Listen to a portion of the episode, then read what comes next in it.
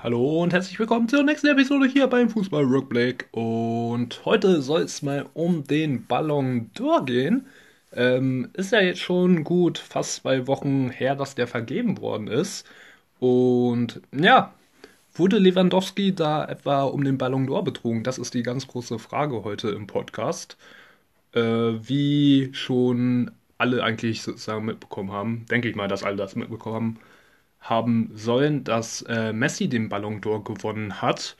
Und äh, dazu gab es ja eben auch ein extremes Medienecho im Social Media. Ich denke nur an äh, 433, da wirklich überall die Kommentare einfach nur Lewandowski robbt und äh, so weiter und so fort. Vor allem auch im deutschen Raum natürlich absolutes Unverständnis dafür, dass Lewandowski den Ballon d'Or nicht gewonnen hat.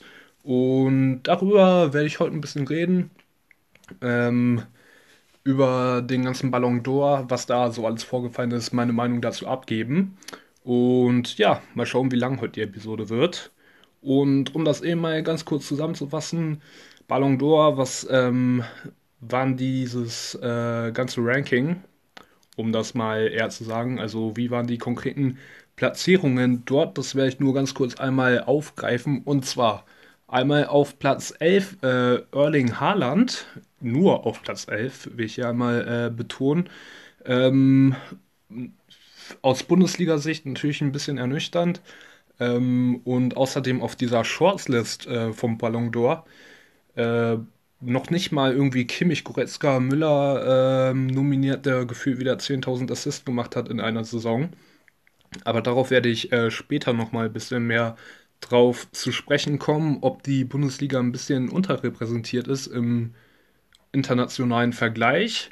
Äh, die Top 5 ähm, bestehend aus Platz 5 Kanté, Platz 4 Benzema, also bei Platz 5 und 4, da gehe ich absolut mit, kann man machen. Platz 3 Jorginho.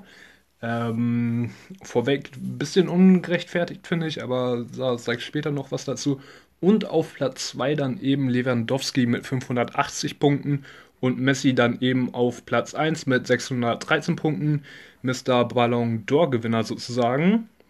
Und auf den kann ich direkt einmal zu sprechen kommen. Also Messi, ob er es verdient hat oder nicht. Äh, viele haben jetzt so getan, als ob Messi irgendwie absolut schlecht gespielt hätte dieses Jahr 2021. Das stimmt äh, de facto einfach nicht. Also Messi hat es äh, auf jeden Fall verdient. Aber äh, zur ganzen Wahrheit gehört dann einfach, dass es Messi, äh, Lewandowski einfach mehr verdient hätte, meiner Meinung nach.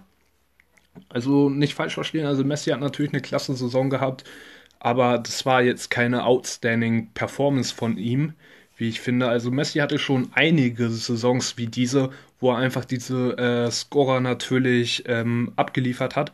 Und das spricht ja eben auch für Messi. Also über so ein Level, über so viele Jahre dann eben zu liefern, das äh, spricht absolut für ihn. Aber in der Gesamtbewertung seiner gesamten Karriere ist das halt keine Saison, die jetzt ähm, besonders hervorsticht. Und ähm, natürlich, es war ein Copa äh, America-Sieg mit drin in diesem Jahr. Ähm, aber es war halt nicht so herausragend von Messi, dass man jetzt sagen musste, der muss unbedingt den Ballon d'Or gewinnen, weil das hat er noch nie geschafft in seiner Karriere, so eine Saison ähm, abzuliefern.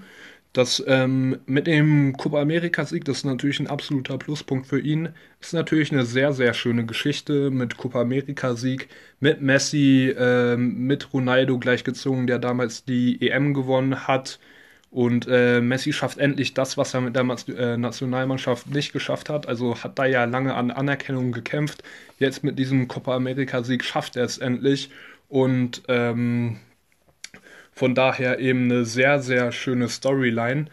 Aber ich muss da eben auch ein bisschen widersprechen zu diesem äh, Copa America-Sieg, um das ein bisschen einzuordnen weil die Copa America findet eben alle zwei Jahre statt. Deshalb finde ich insgesamt wiegt das halt noch nicht mal so viel wie Ronaldos äh, EM-Titel. Und außerdem muss man auch dazu sagen, dass halt Argentinien mit dem Kader, äh, was sie immer zur Verfügung haben, immer ein Mitfavorit ist auf den Copa America äh, Titel. Und da finde ich, es ist eigentlich schon ein Wunder, dass sie halt davor noch nicht mal diesen Titel gewonnen haben. Und jetzt diesen diesen Titel zu gewinnen mit Messi. Ja, natürlich schön für Argentinien, haben den großen Rivalen Brasilien besiegt im Finale. Brasilien, die ja sozusagen ein Dauerabo haben auf diese Trophäe, einfach mal abgelöst. Natürlich starke Leistung, starkes Turnier von Messi. Aber ähm, insgesamt von der, auch von der Gesamtdichte der Teams, von der Qualität der Dichte, ist das einfach nicht so ein herausragendes Level, weshalb ich sagen würde, dass man halt diesen gesamten Titel nicht so schwer wiegen darf. Außerdem natürlich auch ähm, zählt zu Messi diese gesamte PSG-Zeit mit rein, die einfach, um mal ehrlich zu sein, ähm, absolute Grütze war. Also so ein Hype um so einen Spieler auch gerechtfertigt natürlich. Nach der Saison, äh, nach der Rückrunde von Messi bei Barcelona äh, wurde er da mit ordentlich viel Vorschusslorbeeren zu PSG transferiert, kostenlos, ablösefrei. Und dann so sehr nicht äh, abliefern zu können, ist äh, absolut schwach.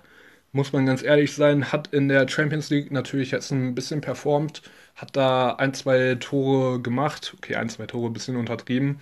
Steht jetzt, glaube ich, bei vier oder fünf müsste es sein. Davon aber auch zwei Elfmeter-Tore. Und bei der Ligue 1, wo halt einfach die Qualität in der gesamten Liga absolut nicht gleichwertig ist. Also PSG äh, marschiert da vorne weg und haben so eine Kaderqualität, dass sie einfach da alles zermürben müssen.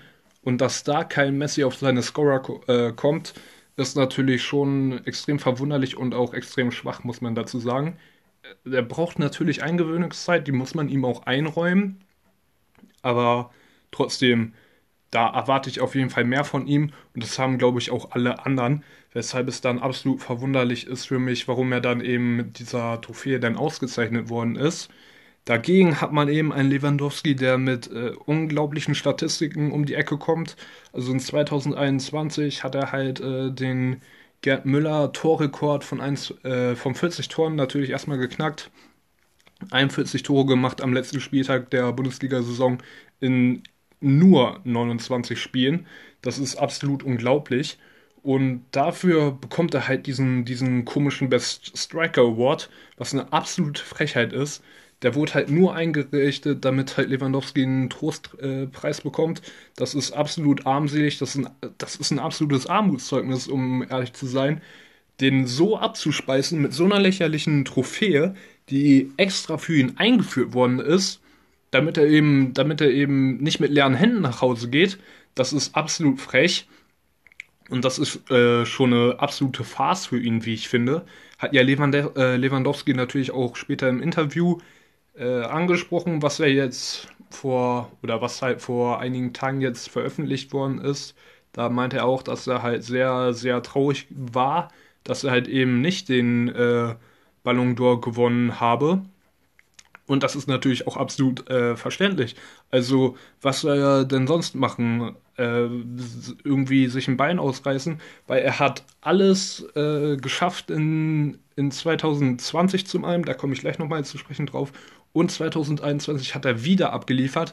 Und dafür bekommt er einfach nicht seine Anerkennung. Und das ist, das ist natürlich ähm, absolut tragisch. Ähm, ja, was, was soll man sonst machen, habe ich ja gesagt. Hätte es äh, auch absolut geil gefunden, wenn Lewandowski dann gegen Barcelona, gegen Messis Ex-Verein einfach die so aus Frust einfach mal grandios abgeschossen hätte mit drei, vier Toren. Aber hat er leider nicht gemacht, hat nicht getroffen. Ähm, gestern war das Spiel, wo ich das heute aufnahm, äh, aufnehme. Hat er leider nicht geschafft. Aber hätte ich auf jeden Fall gefeiert. Das wäre das wär mieswitzig geworden. Aber gut, äh, so ist das eben.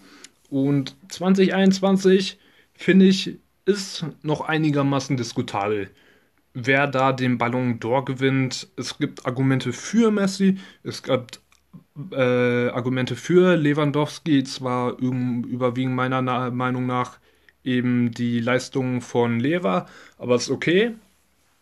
Äh, Messi mit dem, mit dem Copa America-Sieg ist okay.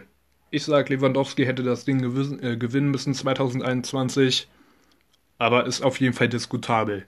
Was aber nicht diskutabel ist, ist, dass eben der 2020er Ballon d'Or nicht vergeben worden ist und der eben 100% an Lewandowski ja, ver verabreicht worden wäre. Verabreicht, das falsche Wort vielleicht, aber er hätte ihn auf jeden Fall gewonnen, den Ballon d'Or in diesem Jahr und dann eben den Ballon d'Or für 2020 äh, nicht zu vergeben, das ist ein, das ist ein absoluter Skandal, finde ich. Weil in allen Top 5 Ligen wurde einfach weitergespielt. Äh, die, die, ähm, der Herausgeber des Ballons d'Ors tut einfach mal so, als ob gar kein Fußball gespielt worden wäre in diesem ganzen Zeitraum, was einfach de facto nicht stimmt. Also wie gerade eben gesagt, Top 5 Ligen wurde fast ausnahmslos weitergespielt. Nur in der Ligue 1 wurde die Saison vorzeitig abgebrochen.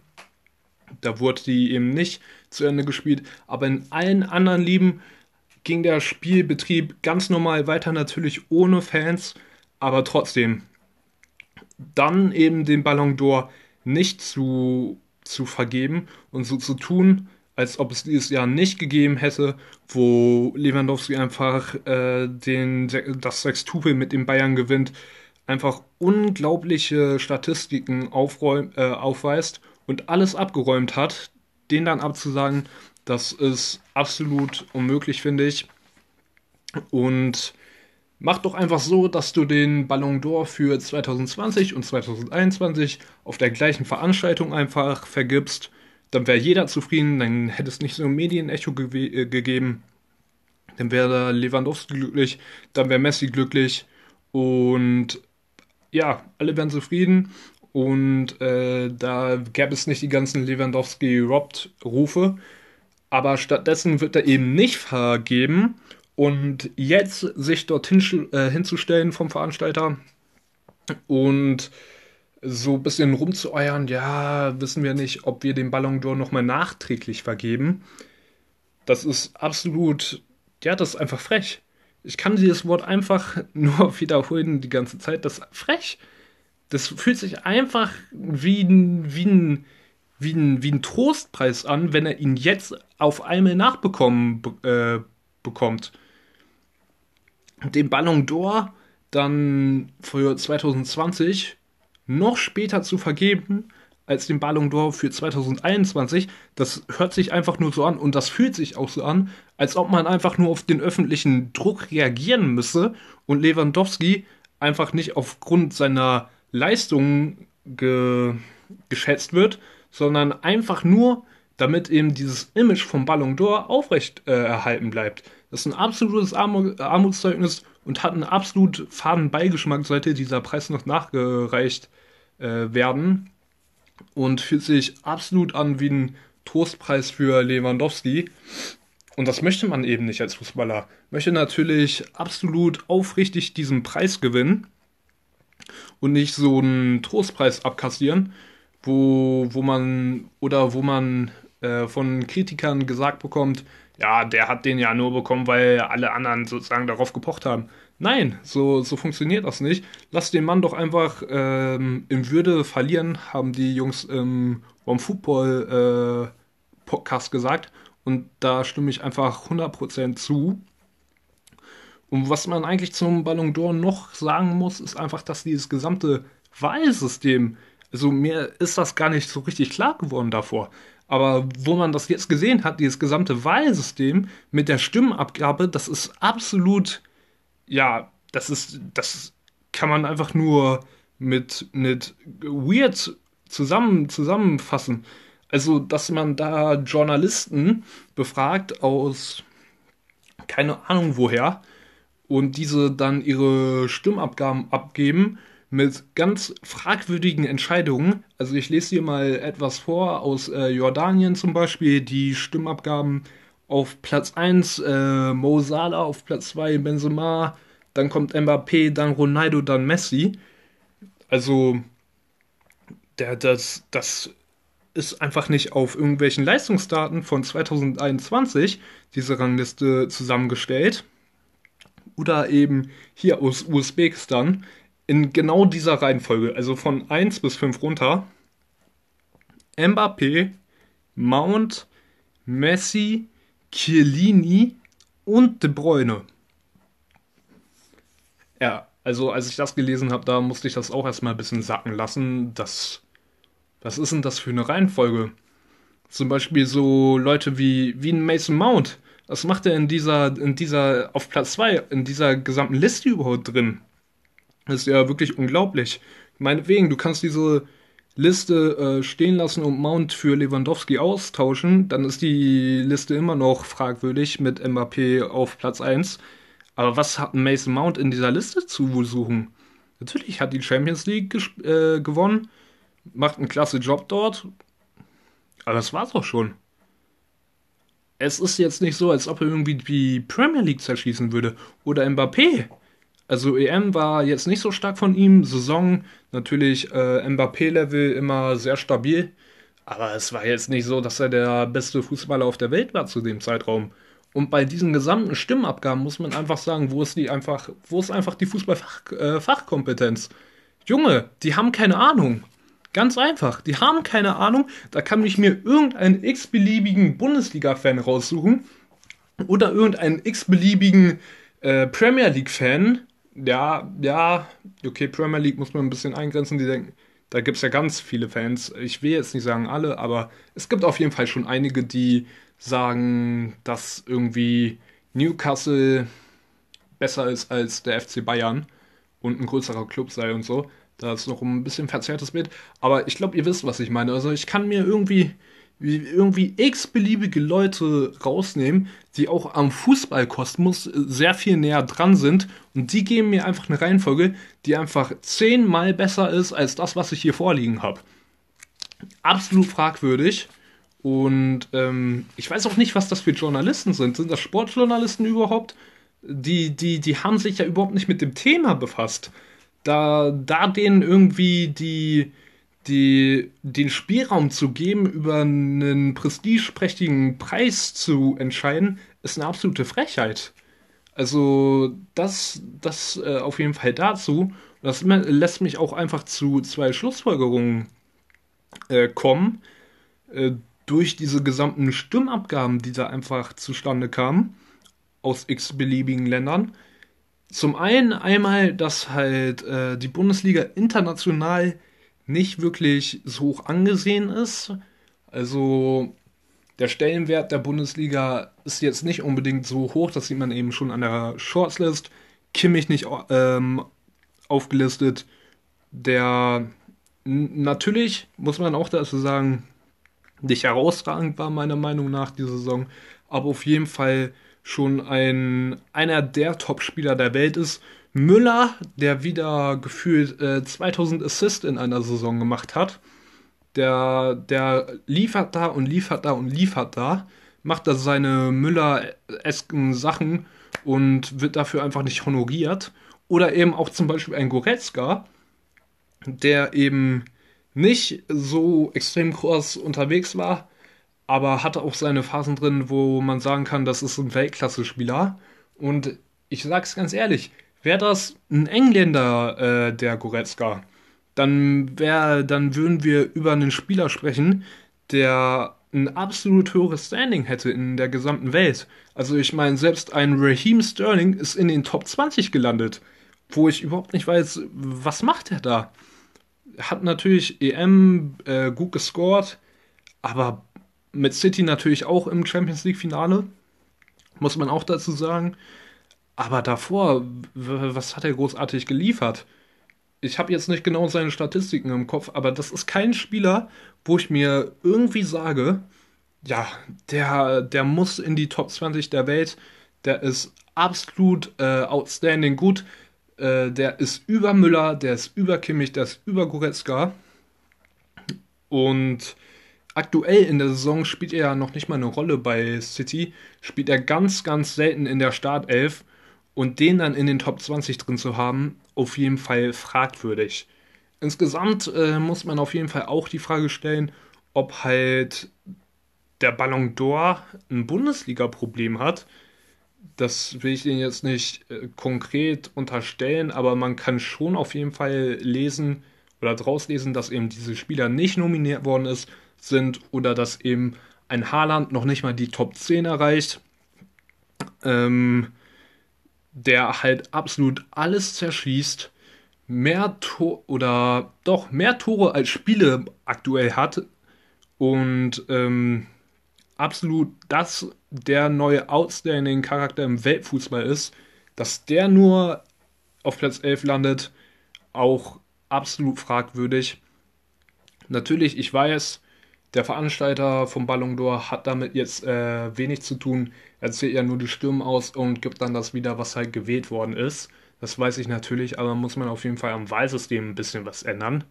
Weil ähm, ich, sag, ich sag mal so, die Bundesliga bekommt nicht die Anerkennung, die sie halt eigentlich verdient hätte. Sieht man auch 2013 zum Beispiel Ribéry, der den Ballon d'Or auf jeden Fall hätte gewinnen können, hat ihn da auch nicht abkassiert.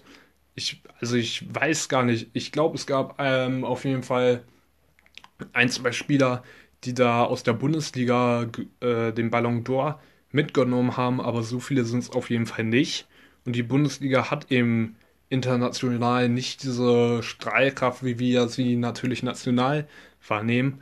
Aber, aber trotzdem, also so unterrepräsentiert, äh, unterrepräsentiert jetzt bei der Ballon d'Or-Vergabe, das ist auf jeden Fall schon, ja, das ist eine Farce auf jeden Fall ein bisschen erniedrigend. Und äh, das zweite, worauf ich gekommen bin, natürlich nach dieser gesamten Wahl, ist einfach diese kuriosen Ergebnisse. Es kann ja wohl nicht sein, dass zum Beispiel ein Jorginho auf Platz 3 landet.